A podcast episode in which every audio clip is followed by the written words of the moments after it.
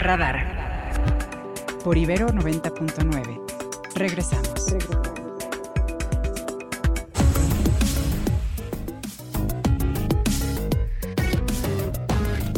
Son las 8 con 10 minutos, 8 con 10. Y nos vamos con Ernesto Osorio y la mañanera de hoy.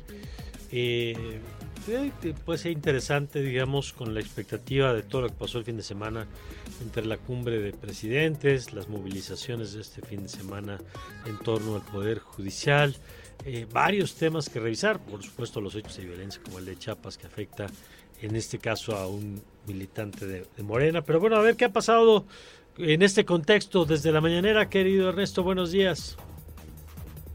Mi querido Mario, ¿cómo estás? Muy buenos días. Oscar, amigos que nos escuchan, muy buenos días. Pues hoy es lunes de información en donde el presidente de la República encabeza el informe sobre el tren Maya y el programa Quienes quieren los precios. La conferencia inició hace apenas unos 35 o 40 minutos, no tiene mucho de haber iniciado. Y digamos que lo que se ha llevado más tiempo ha sido el informe del tren Maya, el quienes quieren los precios ya eh, leído por el, eh, procurador eh, del consumidor David Aguilar destaca particularmente lo que tiene que ver con el decremento en la canasta de la en el precio de la canasta básica la cual ya se acerca a los 770 pesos en algunos almacenes de, de autoservicio. De lo que vale la pena destacar de este informe que se ha presentado por parte del ejército mexicano de distintos generales que están adscritos a la pues eh, coordinación de cada uno de los eh, tramos que hoy corresponde informar que son el 5, 6 y 7 bueno, destaca particularmente lo que tiene que ver con los 60 mil empleos ya directos que tiene esta obra a lo largo de estos tres tramos, que son poco más de 600 kilómetros. El hecho de que ya el aeropuerto de Tulum empieza a registrar un 70% de avances en la construcción, concentrados ya en lo que tiene que ver con la zona de recepción de pasajeros y la torre de control, y también con lo que eh, tiene que ver con la construcción del eh, centro de diversiones y el hotel, pues de acuerdo con lo que señala el general eh, Gustavo Vallejo, será el más grande de los cinco que construya el ejército mexicano a lo largo de los distintos tramos del tren Maya. En este momento quien hace uso de la palabra es la gobernadora Mara Lezama, quien está dando a conocer algunos de los programas sociales que ha implementado su administración, dice, para poder pues estar a la par de lo que generará el desarrollo que traerá a toda la zona del sureste el proyecto del tren Maya. Eh, el presidente al inicio de su conferencia no hizo ningún comentario ni referente a la cumbre del pasado domingo, ni tampoco a las manifestaciones del Poder Judicial Esperemos que una vez se concluya el informe, que cerrará justamente con la participación de la gobernadora, el presidente aborde estos temas y de los cuales estaremos eh, reportándote oportunamente, mi querido Mario. Y nada más nos podrías repetir, por favor, esto de qué es lo que está construyendo, que va a ser uno de los más grandes el ejército. Es, el, es el hotel que va a estar en Tulum, junto con el centro de diversiones El Jaguar, que es un centro de atracciones eh, turísticas, además de lo que va a ser el Museo de Sitio del Instituto Nacional de Antropología e Historia. Dice el general Vallejo que de los cinco hoteles que construye el ejército mexicano a lo largo de los siete tramos del tren Maya, el que estará en Tulum, que tendrá poco más de 250 habitaciones sencillas y dobles, junto con un área de alberca y también de centro de negocios, será el más grande que está construyendo el ejército en esa zona de Quintana Roo. Bueno, gracias Ernesto. Muy buenos días. Buenos días. Y yo no dejo de preguntarme qué hace el ejército construyendo parques de diversiones. Este, de veras, eh, eh, primero, vamos a suponer que puede haber una discusión de si lo debe construir el gobierno o particulares. Yo soy de la idea de que un parque de diversiones, en algunos casos puede haber parques de diversiones públicos, si eso te da acceso, ¿no? Para que no todo el mundo sea excluido, depende de pagar. Este, pero también creo que pues al sector privado puede hacer parques de diversiones sin que lo paguen los contribuyentes. Lo que no me puedo explicar, eso sí no lo voy a entender, creo que nunca es qué hace el ejército mexicano construyendo parques de diversiones. Este, pues no sé, yo será una de las cosas que habrá que ver en retrospectiva eh, después en este sexenio. Pero bueno, querido Oscar, tú nos tienes por lo pronto más noticias. Estas son las noticias. Así es, Mario, les contamos que la Fiscalía General de la República logró una orden de aprehensión en contra de siete ex servidores públicos del Estado acusados de peculado. Los exfuncionarios presuntamente realizaron 17 transferencias irregulares por más de mil millones de pesos durante el 2013 a cuentas aperturadas por la Secretaría de Finanzas y Planeación del Gobierno de Veracruz, concentración de recursos que carecían de autorización para el manejo de los recursos públicos del programa denominado Fondo de Aportación Múltiple durante el gobierno de Javier Duarte. Y la Secretaría de Marina mantiene el despliegue de 5.116 elementos de la Armada ante el nuevo embate del huracán Norma, que tocó tierra este domingo como tormenta tropical en el estado de Sinaloa tras haber pasado sobre la península de Baja California como huracán, de acuerdo con un comunicado desde hace algunos minutos. Y la comercialización de la vacuna contra COVID-19 de la farmacéutica Moderna avanza, pues la Comisión Federal para la Protección contra Riesgos Sanitarios, la COFEPRIS, emitió una opinión favorable del biológico eh, Spikevax monovalente a través de la Asofarma SADCB y de su vacuna contra el virus de SARS-CoV-2. De nuestro portal, de nuestro portal.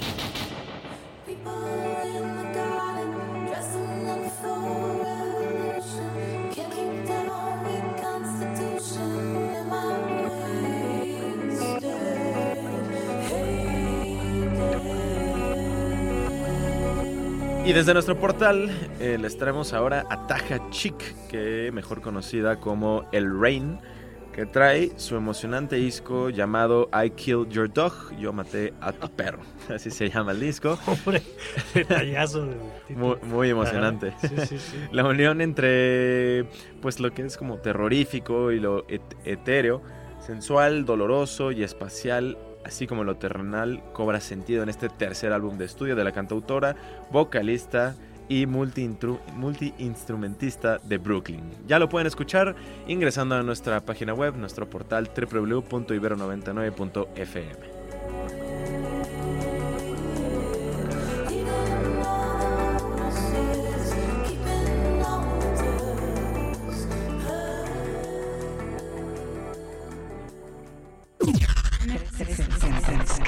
360.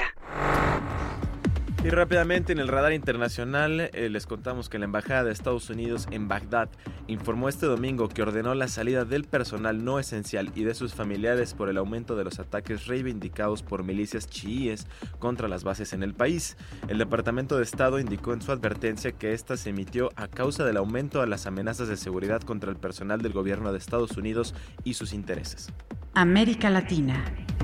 Y los simpatizantes de los principales partidos de la oposición venezolana eligieron en las elecciones primarias el día de ayer domingo a la candidata del 20 Venezuela, María Corina Machado, como la candidata unitaria frente al chavismo de cara a las elecciones presidenciales del año entrante 2024.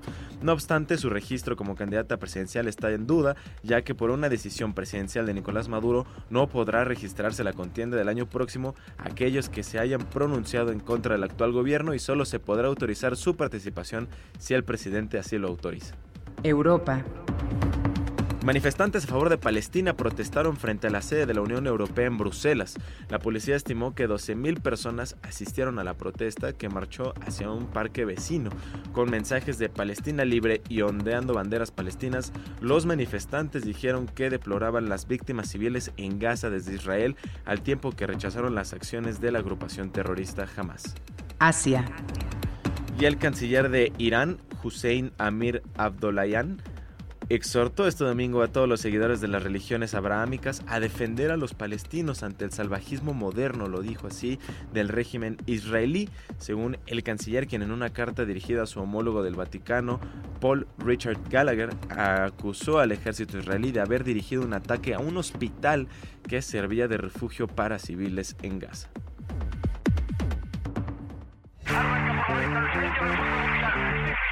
El mundo a través del deporte.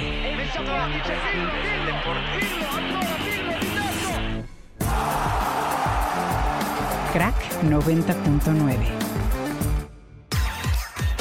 Y ahora sí es momento de irnos largos y tendidos en Crack 90.9 y toda la información deportiva con Omar García, a quien saludo nuevamente con mucho gusto y que nos trae las noticias. Hoy se define quién pasa a la Serie Mundial, si mis astros o los Rangers, Ay, mi querido pero Omar. cómo la están haciendo de emoción, Omar, esos astros. Último juego. Parece Si que ya la tenían.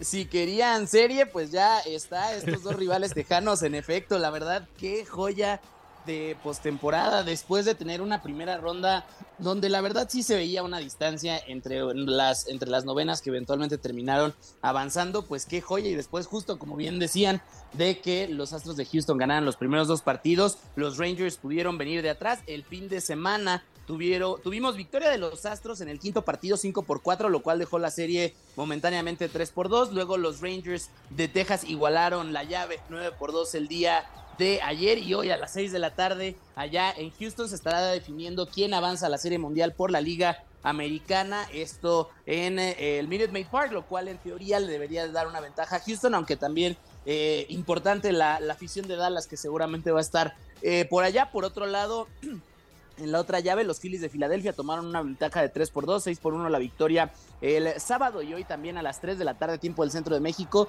tendremos el play ball allá en Filadelfia para el sexto partido. Si el conjunto de la ciudad del amor fraternal puede ganar en frente de su afición, ya tendremos también al campeón del viejo circuito. Por el contrario, si gana el conjunto de Arizona, se irán a un séptimo y definitivo el día de mañana, también allá en Filadelfia. Así que bueno, qué pedazo de postemporada. Ahora es cuando eh, voltear a ver Sí, el no. eh, mundo eh, el mundo del deporte en los Estados Unidos que además pues prácticamente todo pretemporada de NBA temporada regular del NFL playoffs de la de las ligas Sí. mayores también ya fútbol de la MLS y NHL así que bueno ya están en el en el solsticio deportivo como le llaman Claro. hablando justo de la NFL el día de ayer victoria sorpresiva de los Ravens de Baltimore 38-6 sobre los Detroit Lions que venían como uno de los contendientes hasta este punto en la campaña también los Bears de Chicago interrumpieron una racha de más de un año desde el 25 de septiembre del 2022. No ganaban en su casa. Finalmente lo pudieron hacer 30-12 sobre los Raiders de Las Vegas. También eh, los Packers siguen ahí con problemas en el primer año de Jordan Love. No pudieron sacar la victoria y por segundo partido consecutivo una intercepción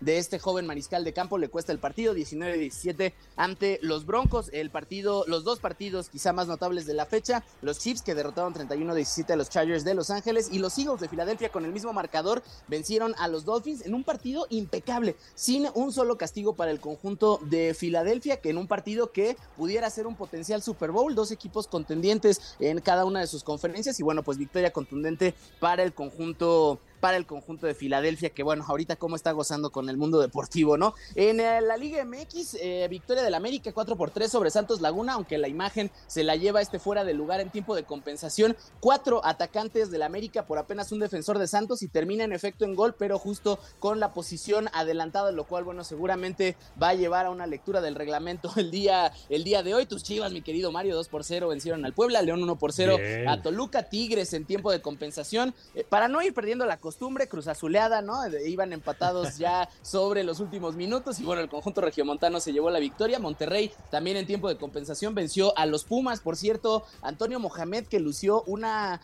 eh, camisa con la imagen de la Virgen de Guadalupe, podría enfrentar otra sanción a esta campaña porque eh, el reglamento de la Liga MX estipula que no se pueden mostrar ningún tipo de iconografía política o Ah, religiosa. Así que bueno, vamos a ver en qué, en qué se de, en qué sale eso. Y Atlético San Luis 4 por 0 venció al conjunto de Necaxa. Ya nos acercamos a la fecha 14 para ir perfilando la liguilla. Y para terminar, una gran noticia desde la, Liga Española con el partido del Real, del Real Betis, que empató uno por uno con el Getafe. Sin embargo, más allá del resultado, eh, Andrés Guardado se convirtió en el jugador extranjero con más partidos en la historia de este conjunto eh, andaluz, 280 partidos, lo cual ya le deja en solitario el registro a una de las carreras más ilustres e importantes en la historia del fútbol mexicano. Bueno, pues mira, interesante, como siempre, querido Omar. Muchas gracias, ya estábamos viendo aquí, ya me enseñó Oscar la camisa de Mohamed. pues Mohamed sí, con la Virgen. con razón eh, va a caer ahí la sanción luego, pues ni, ni cómo ayudarle. Muy bien, pues gracias, querido Omar. Y bueno, pues vamos a ver qué pasa el día de hoy. Tu pronóstico entre Rangers y Astros para ver si coincides aquí con la ilusión de Oscar. No, no, no pues tiene yo creo que va a ser un partido muy disputado. La verdad es que como pocas, eh, exacto, me voy a quedar con un pronóstico reservado. Creo que eh, esto sí lo puedo decir. El pitcher abridor que se mantenga más entradas dentro del terreno de juego va a terminar ganando el partido. Creo que Houston tiene las, todas las posibilidades para llevarse el partido, pero un equipo que viene de atrás, la verdad es que siempre es muy impredecible y además dos, Claro. dos novenas que eh, se, se entienden también, ¿no? Al final no en balde se jue- juegan lo- la mayor cantidad de partidos en el año, así que bueno, y nada más para eh, una última nota, el Gran Premio de los Estados Unidos antesala, ya la próxima semana estaremos platicando de lo que pasa en el Autódromo Hermanos Rodríguez, pero bueno, victoria de Max Verstappen en el circuito de las Américas y Mm. sanción para Luis Hamilton y Charles Leclerc, eh, Luis Hamilton que había terminado en la segunda posición, pues termina descalificado, lo cual le permitió a Checo Pérez, que si bien terminó en la quinta posición, subir unos eh, escaños más y con esto ampliar la ventaja sobre el piloto británico, 240 puntos para el mexicano, 201 para el piloto británico, rumbo a la carrera de casa de Checo, donde por supuesto, pues no solo el apoyo de la tribuna, ¿no? Sino también eh, ese sentido de responsabilidad y que además a los Red Bull le sientan muy bien posibilidad para Checo de ir ampliando esa, esa ventaja y que para las últimas carreras, pues ya llegue también como subcampeón del mundo. De acuerdo. Bueno, pues vamos a ver. Gracias, querido Mar. Seguro, querido Mario, ya nos escuchamos el día de mañana. Ya saben que me pueden encontrar en arroba mar RGC. Les mando un fuerte abrazo. Gracias, abrazo de vuelta. Y bueno, tu pronóstico, Oscar. Pues Astros, vamos con Astros, Mario. Yo voy contigo también. Ojalá ya mañana veremos. 8 con 26. Animal político. Animal político. Y nos vamos ahora con Animal Político. Y nos acompaña Alfredo Maza, periodista de Animal. ¿Cómo estás, Alfredo? Hola, ¿qué tal? Muy buenos días, Mario. Saludos a ti y a todo tu auditorio. Muchas gracias, Alfredo. A ver, cuéntanos, por favor, de este reportaje, este reportaje sobre este centro penitenciario, eh, pues que tiene una historia digna de contarse. A ver, platícanos.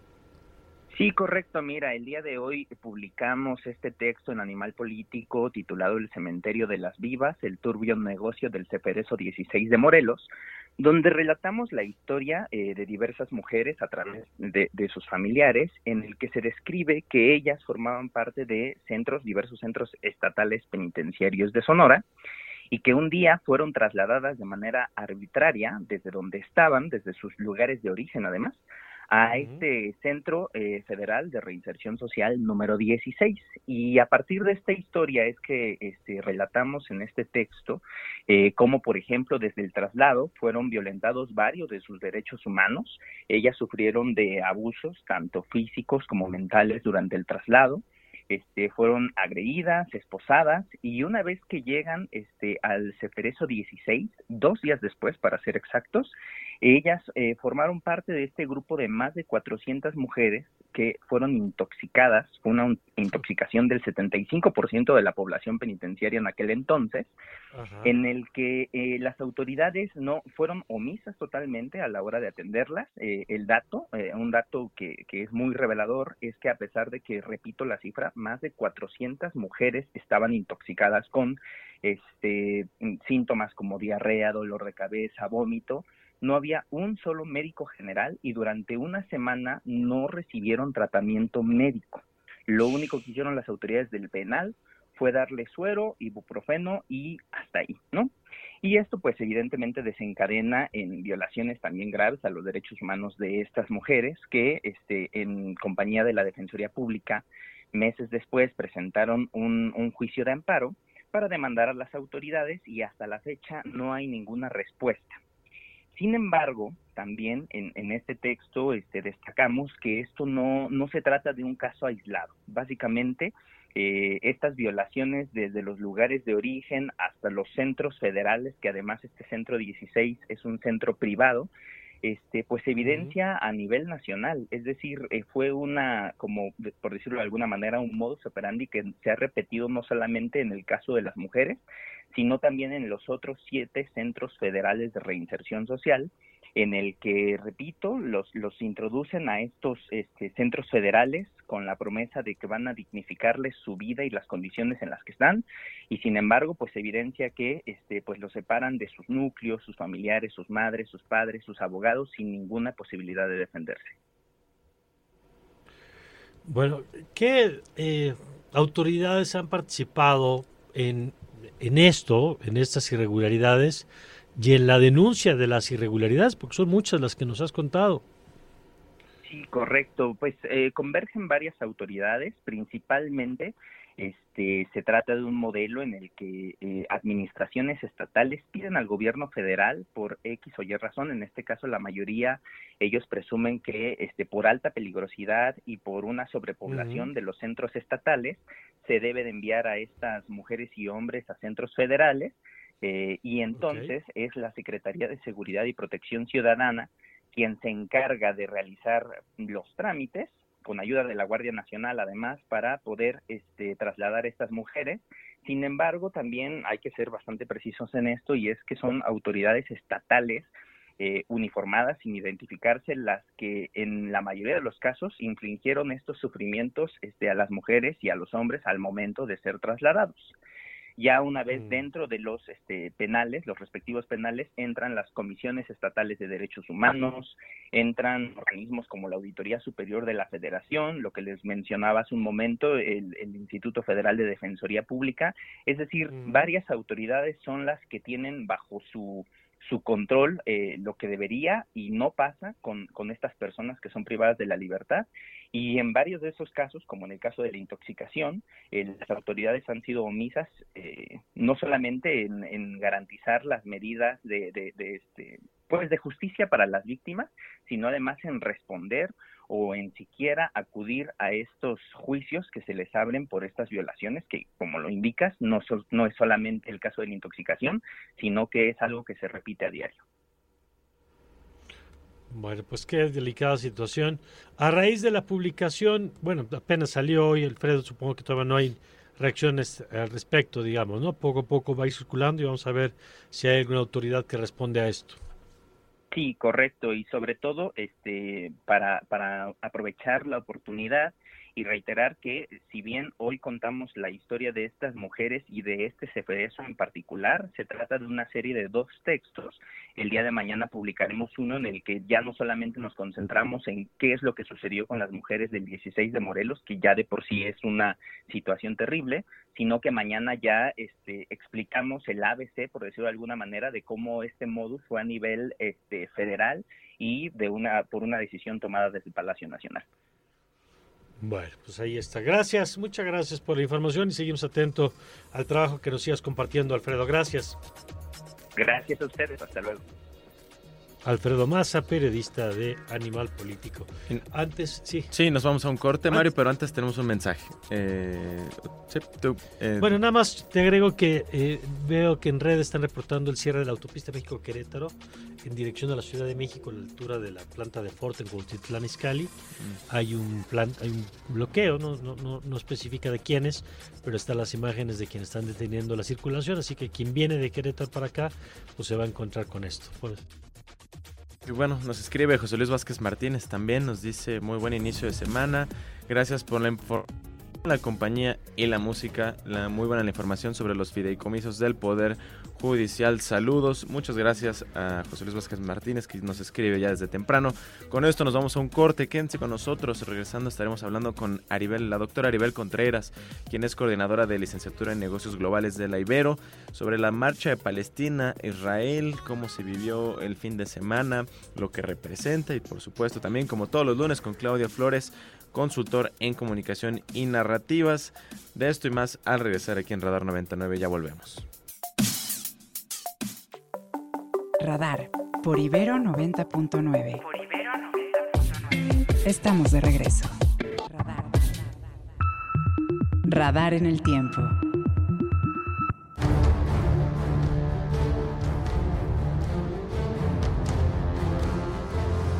Bueno, les contamos que un 23 de octubre, pero de 1942, comenzó la segunda ofensiva aliada en el, en el Alamein, Egipto, que fue punto de inflexión de la guerra en el norte de África durante la Segunda Guerra Mundial, la cual se extendió hasta el 5 de noviembre e inclinó la balanza, por cierto, el conflicto en el norte de África del lado de los aliados. Esta batalla se considera tan importante como la de Stalingrado, que marcó el comienzo de la derrota de las tropas del eje. Este día además es el Día Internacional de Acción para la Supervivencia Infantil, que es una fecha para reflexionar y ayudar a detener la mortalidad de los niños menores de 5 años y sus madres en África. Perspectiva Global. Perspectiva Global. Con Aribel Contreras.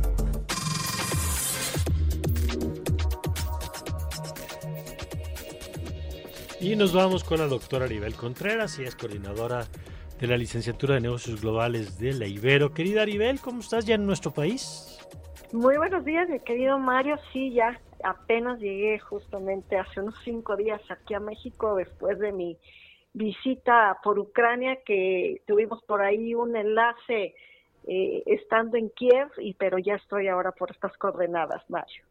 Cosa que te agradecemos mucho la oportunidad de haber platicado contigo y con Brenda Estefan desde, desde Kiev. Y ahora tocamos base contigo porque pues están dando movilizaciones, en nuestro país no es la excepción, ayer hubo una movilización convocada y, y, en la que participó la Embajada de Israel y integrantes de la comunidad, no solamente judía, sino quienes simpatizan, digamos, con la demanda de la liberación de los rehenes. Y por otro lado también hubo una movilización de personas que apoyan a, Palestina, no a Hamas, pero a Palestina. Y eh, esto pues lo estamos viendo en buena parte del mundo y te diría, pues en dónde estamos hoy, qué estás viendo, sobre todo en dos planos. Primero en el tema de las movilizaciones en diversas partes del mundo. Digo, en, nuestro país fueron muy pequeñas eh, comparado con lo que hemos visto en otras partes, pero ¿qué estás viendo en términos de la expansión, por lo menos de la conversación de este tema a otras partes? Así es, Mario, me parece muy importante cómo lo planteas, porque la agenda pública internacional no tenía en mente hasta hace dos semanas y media eh, el poder voltear a hablar sobre Medio Oriente. Estábamos focalizados con el tema de Ucrania y Rusia. Sin embargo, pues ahora vemos cómo este rebrote de conflicto entre Israel y, lo que es la franja de Gaza y Cisjordania que conforman eh, la parte palestina, pero que obviamente tiene diferentes tonalidades. No es lo mismo hablar de la franja de Gaza a cargo de un grupo terrorista jamás que hablar de Cisjordania.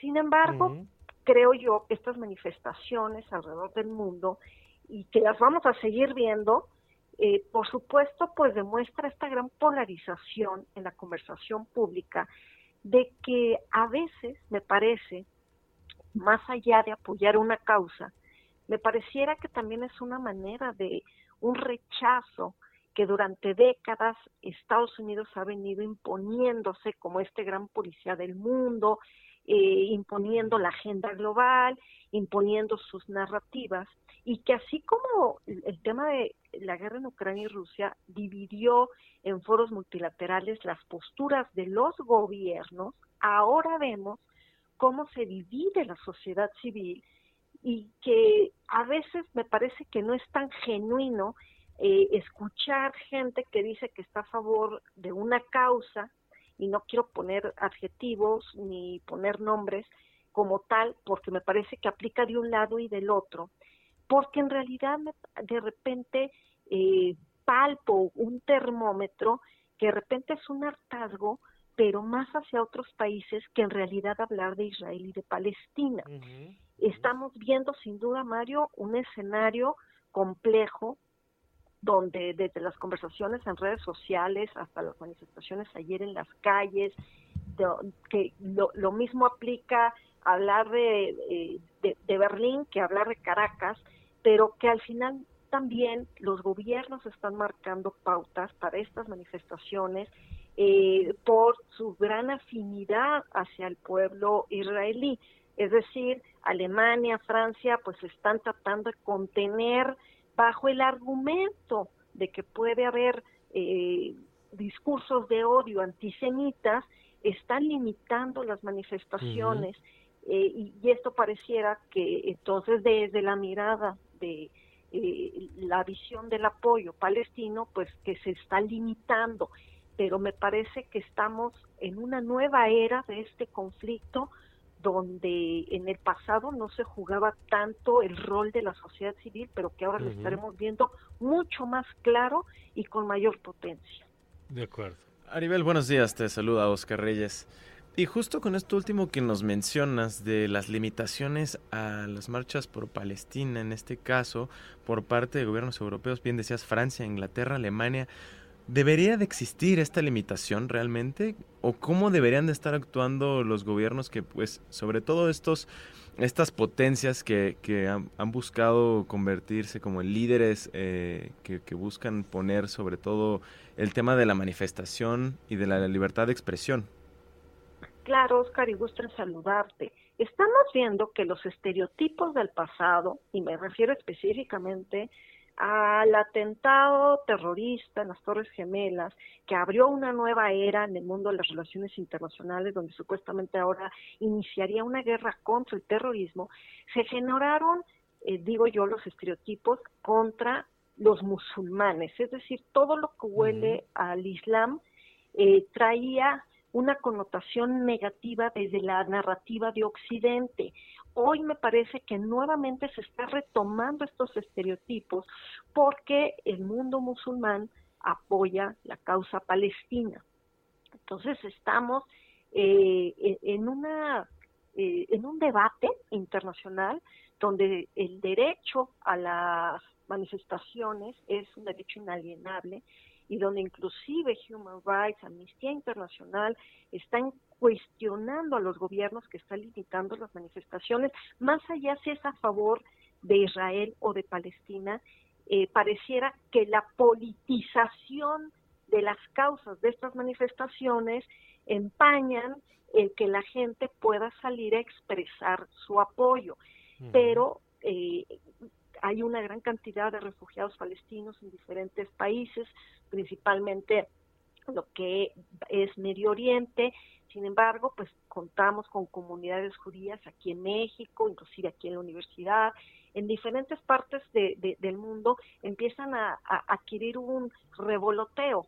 Entonces, creo yo que lo que tenemos nosotros con gran responsabilidad aquí en la universidad y en estos espacios es que nos pronunciemos con mucha cautela, con mucha mesura, porque estamos viendo que inclusive este tipo de situaciones pudieran abonar a los discursos de odio, de la discriminación de un lado o del otro, y me parece que tenemos que seguir hablando esto en diferentes momentos, en los medios, inclusive en el aula de clases. De hecho, hoy yo voy a hablar de este tema con mis alumnos, pero tenemos que tomarlo con mucha cautela porque ya de por sí nos dividió la guerra en Ucrania, creo yo que esta, este nuevo rebrote de conflicto pudiera convertirse de un virus político a una pandemia geopolítica eh, en donde lejos de abonar una conversación para un acuerdo de paz, solamente pudiéramos atizar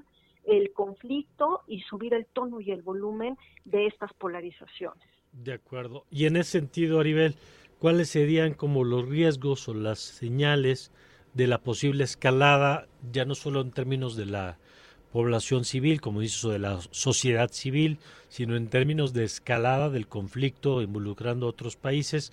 ¿Cuáles son los focos a mirar?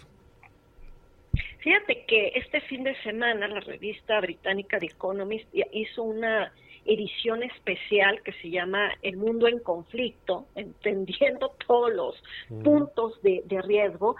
Y nos resalta cómo la cuestión de los conflictos del pasado no resueltos se retoman, adquieren ahora una potencia y una fuerza distinta y sin duda sí existe el riesgo de escalarse con la cuestión pues de, de estas mareas rojas convulsas, explosivas, sobre que tenemos que observar cuál va a ser el rol de Turquía, hacia dónde se va a mover el péndulo de Arabia Saudita, mm. eh, afirmar o no con evidencias el, rol y la participación del financiamiento del gobierno de Irán.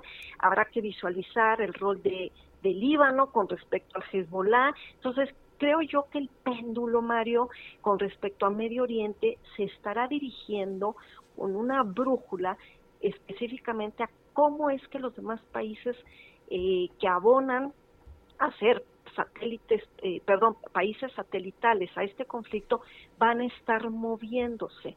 Entonces, por eso es que ahora se tiene sin duda que conformar grupos de negociación, de mediadores, como lo está haciendo Qatar, más que tomar eh, partido de financiar o apoyar con armas a un lado o al otro. Ese es el riesgo. El riesgo es habrá mayores implicaciones económicas, habrá una mayor división de los gobiernos donde donde se involucren más actores políticos, entonces esto se convertirá, lejos de ser un conflicto focalizado, a convertirse en una inclusive guerra regional. Y ahí es hacia donde todos tenemos que apostarle que se evite. De acuerdo. Bueno, pues Aribel, muchas gracias. Gracias por habernos acompañado como siempre y mantenemos la comunicación. Claro que sí, mi querido Mario. Un fuerte abrazo a todos allá en cabina. Los estamos escuchando y un fuerte abrazo. Hasta pronto. Hasta pronto. La doctora Aribel Contreras es la coordinadora de la licenciatura de negocios globales aquí en la Universidad Iberoamericana. 8 con 46.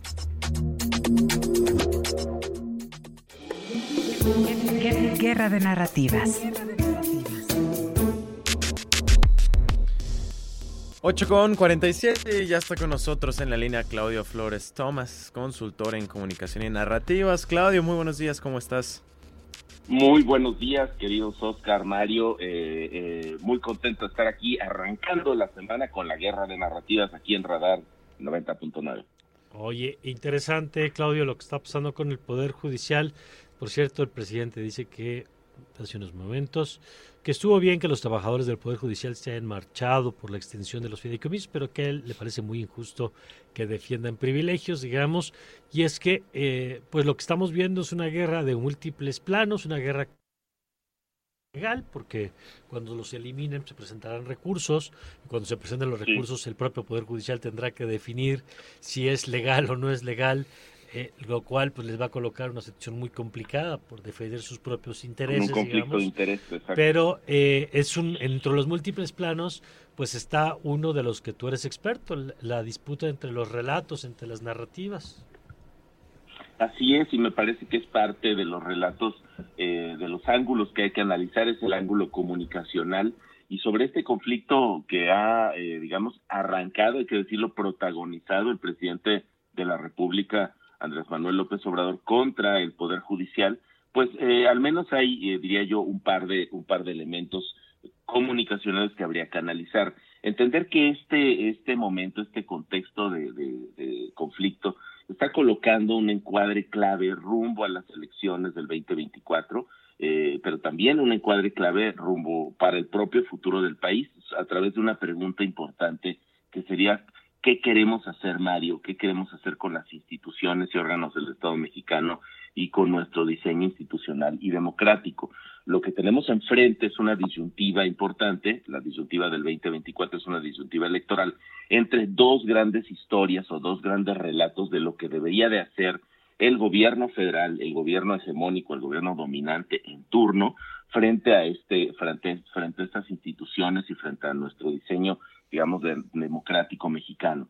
Las ofertas para contestar esta pregunta están siendo definidas en dos grandes posiciones narrativas, intentando convencer al electorado de alguna de estas dos grandes posiciones. La primera es clara la oferta del oficialismo López Obradorista. Eh, se trata de que estas instancias, órganos o poderes se alineen, se doblen a cualquier, eh, digamos, indicación a cualquier que sean un fiel reflejo de la visión presidencial. Entonces, lo que nos propone el López Obradorismo es que las instituciones se alineen y que digan que sí, digamos, a todo lo que sale de, digamos, de, de la posición presidencial.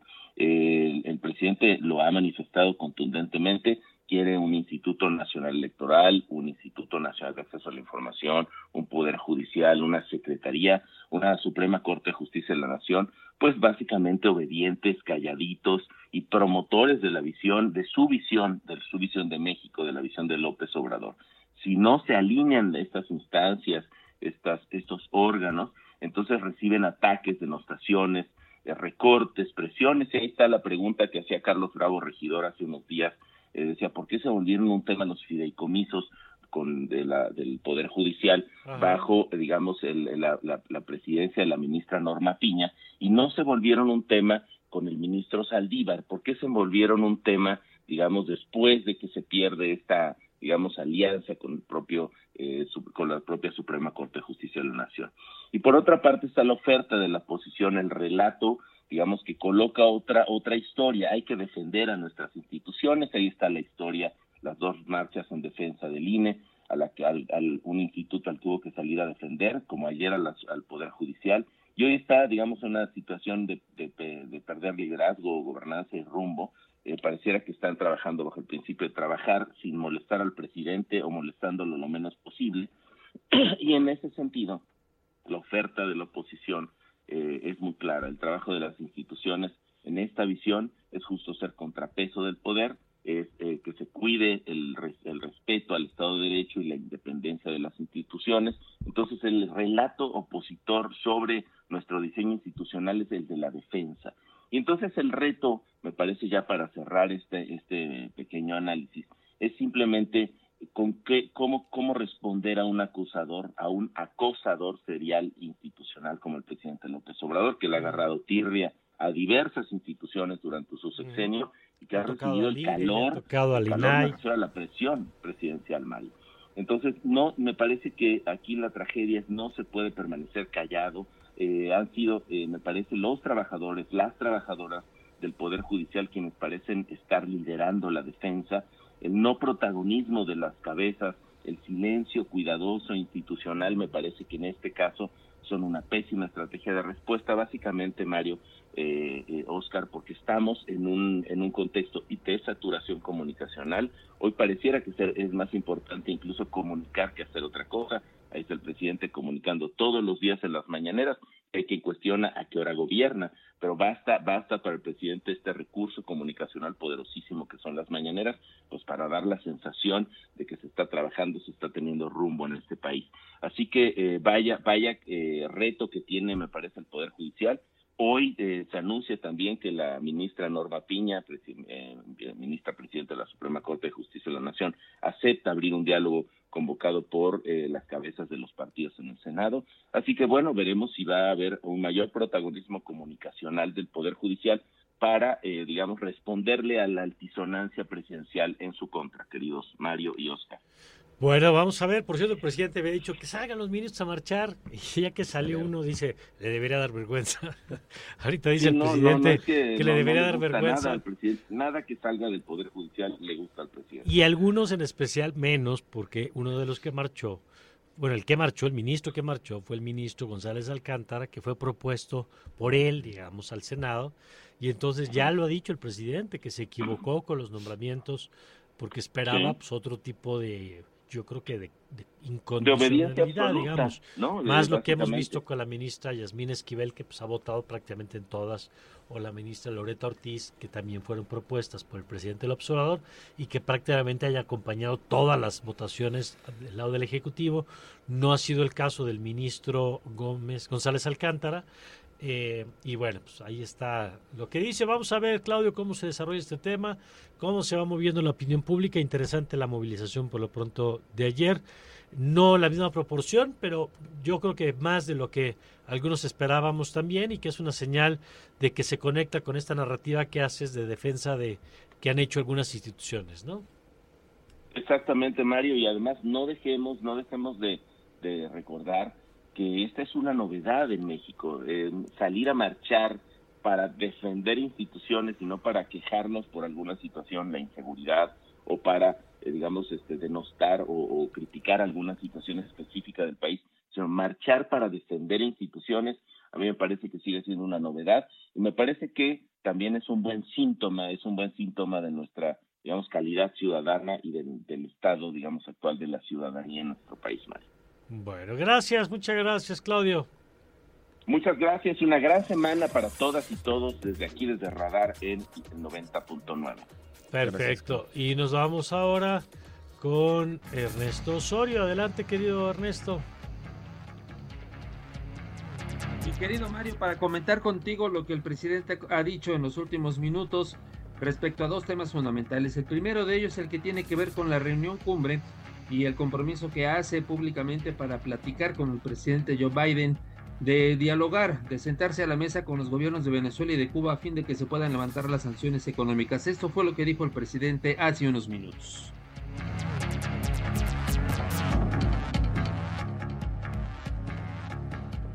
Va más allá de banderías políticas, eh, de posturas ideológicas.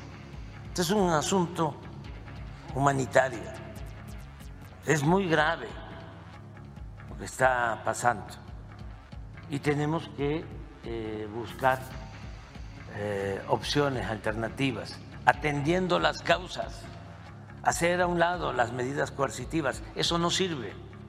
Los muros, la militarización de la frontera, esto que hace el gobernador de Texas, de poner alambradas en el río. Fíjense, eh, detienen en Texas eh, migrantes y los mandan a estados eh, donde gobiernan los demócratas. Bueno, el presidente no podía quedarse también sin referirse, de hablar sin referirse a lo que fue la manifestación de ayer del Poder Judicial, que quizá a lo mejor lo vio desde otra ventana, porque él dice que fueron muy pocos los que participaron en, en esta manifestación, particularmente trabajadores. Dice que en su mayoría él observó a más militantes del PRIAN que a trabajadores del Poder Judicial y que eso, bueno, pues a él hizo sentir muy bien. También comenta el presidente que Curioso, después de que él haya dicho que ya haya convocado a los ministros a participar en esta marcha, que para que les diera el sol, ahora pues dice que no tienen ni vergüenza porque dos de ellos, un ministro en retiro, José Ramón Cosío y el ministro Alcántara, pues participaron en esa movilización. Dice que deberían tener vergüenza y no expresarse de esa manera para, no, para exigir que no se les suspendan sus privilegios. Y una vez más vuelve a reiterar su promesa de que no se afectará ningún derecho de los trabajadores. Dice que incluso él, ya pensionado porque solamente ha trabajado 22 años en el servicio público, recibirá una pensión de aproximadamente 32 mil pesos, dice si bien le va, porque pues es lo único que va a tener para su retiro una vez que concluya su gestión como presidente de la República. Y bueno, pues en ese momento sigue refiriéndose a los privilegios como él lo tacha de los ministros de la Suprema Corte y a la manifestación del día de ayer.